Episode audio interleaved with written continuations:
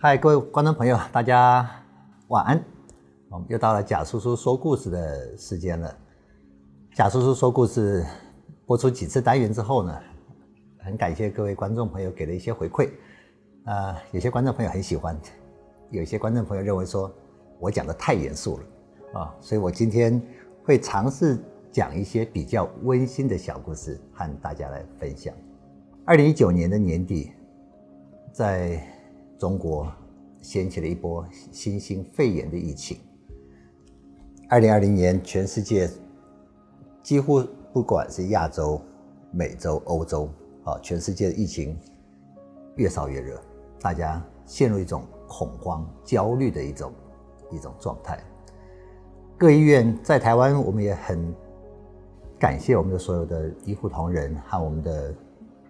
主管机关，大家费了非常非常多的心力去防堵这这个疾病的在国内的传播。到目前为止。上天保佑，其实没有太严重的疫情，但是在各医院的急诊室和急重症单位，其实有一幕幕的故事也不断的在上演。那我今天就讲一个我本身在工作的医院一个小人物的故事。说是小人物，并不是因为他不重要，他的工作其实非常重要。那为什么我叫他小人物呢？因为我要讲的这个人物，这位人物，他的身形非常的瘦小，和他一起工作其实已经超过十年了，但是很惭愧，我不知道他叫什么名字，就连他姓什么我也不知道。大家会觉得好奇怪了，我是不是不太关心自己的工作伙伴呢？不是，因为我们知道急诊室有些人他不是。常态固定在急诊室工作的，他有时候有任务，有他的工作，他只会短暂的出现一下，工作做完他就离开了。他是一位我们在急诊室清洁负责清洁的阿姨。那什么时候我们会找他呢？比方说一些重大的车祸事件，病人送进来之后，我们在急救室经过一番抢救，当病人被送至开刀房或到加护病房之后，我们的急救室就。一片混乱，常常地上会丢弃了一大堆的刚刚使用过的急救器材所留下来的一些一些物品，甚至地上会有一滩的血迹。那这个时候，我们急诊室的护理同仁大概就会 call 他，call 这位阿姨来帮我们做清扫、做清洁。所以他常常就是匆匆忙忙的赶来，然后快速的把急救室去。清扫、消毒干净之后，又匆匆忙忙的离开，工作很辛苦，而且他几乎来工作的时候没有时间和我们做太多的交谈。十几年来，我只发现他的身形非常瘦小，尤其是做清洁工作本身要有一些基本的防护，他常常穿着隔离衣，戴着帽子，就是我们开刀房、手术房大家看到的绿色的帽子。戴着一个很长的一个塑胶的手套，啊，常常提着一个桶，里面或许是一些消毒的漂白水或其他的，再带着一个很洒的瓶罐，到处喷喷洒洒，然后身上腰间还放了一个抹布。常常他来的时候呢，工我们每次印象中每次看到他的时候，他的态度工作的态度是非常非常积极的。然后来了之后，他总是弯着身体。去拖、去洗地上的血迹，去弯腰捡起地上的一些垃圾，做完之后呢，再把垃圾桶的垃圾袋把它打包、收理、整理好之后，再换上一个新的垃圾袋，就匆匆的离开了。十几年来，我记得和他最多的交谈，大概就是：“阿姨，你辛苦了；阿姨，你吃过饭了没有？阿姨，你要多多休息。”啊，他也总是给我一个微笑，说。贾 S，你也辛苦了。十几年来，我们从来没有聊过别的，就仅止于这种礼貌性的互相问候和互相关心一下。就在前几天，我们知道台湾的新冠肺炎的疫情开始慢慢慢慢的，疫情越来越严重，啊，确诊病例啊病例数越来越多，而不仅台湾，我们邻近的日本、韩国。中国疫情都一直没有减缓的趋向，所以我们急诊室就如同其他医院的急诊室一样，开始层层的加紧了我们的防疫的措施，大家上班的人员开始一层一层的防护加强了，不仅我们的工作服、我们的隔离衣，甚至我们穿上了大家可能在电视上都看到的连身的白色的连身防护衣，我们俗称叫“兔宝宝装”。穿起来像兔宝宝一样，其实穿起来是非常闷热的。我们拿下了外科口罩，我们戴上了 N95 的口罩。N95 的口罩，其实大家如果有人戴过，你知道戴上去一个小时，你的呼吸就会感觉有点吃力，甚至你会觉得说呼吸有点困难，因为它的阻力，它是密封阻力非常非常大的。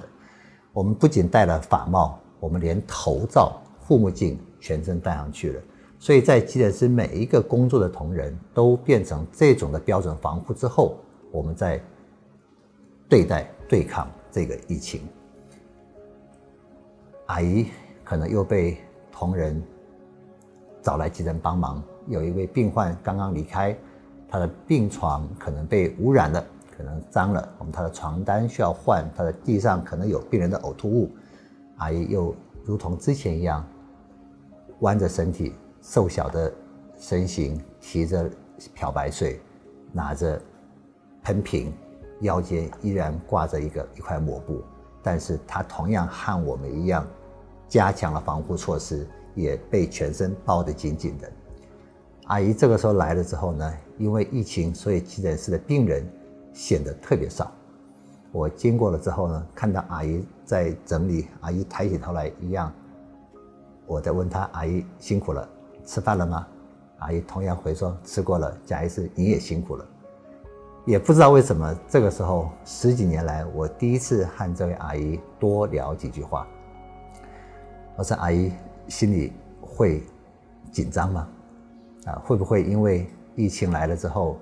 家里对你的工作也有一些不同的看法呢？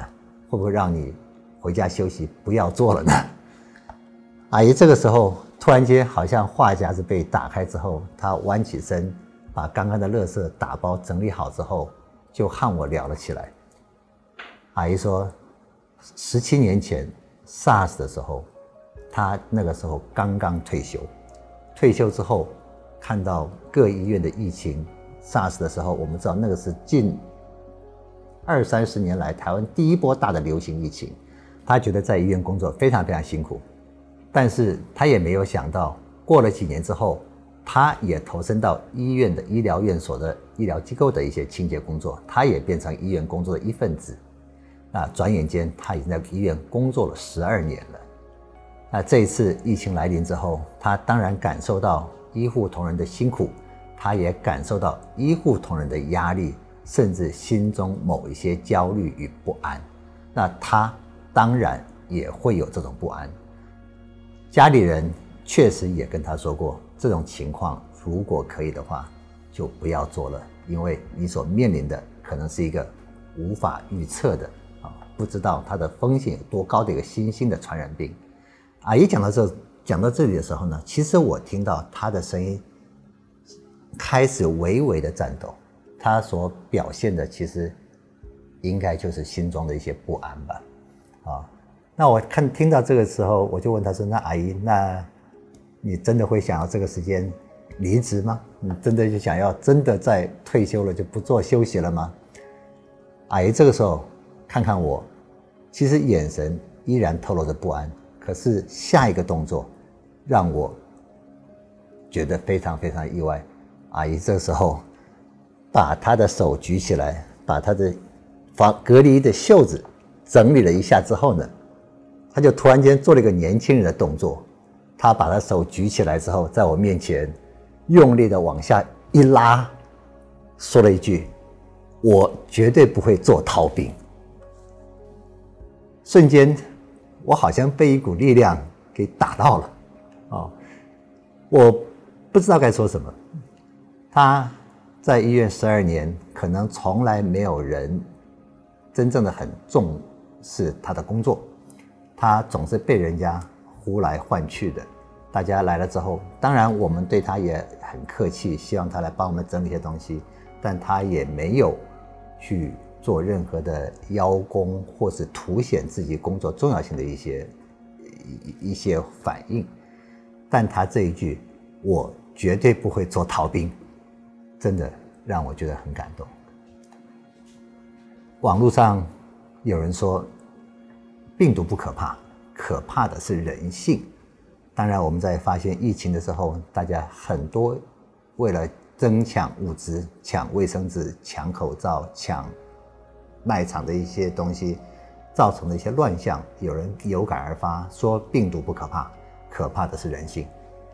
但是阿姨这句话，我绝对不会做逃兵，我一定会和各位在一起，让我有了不同的体认。我是觉得病毒虽然可怕，但。它只怕人性。我们也希望所有的医护同仁，所有在医院工作同仁，不管你是医师、护士，还是你是保全的人员，你是清洁的阿姨，希望大家都能够一起安然度过这场和病毒的战役。大家晚安，我们下次会见。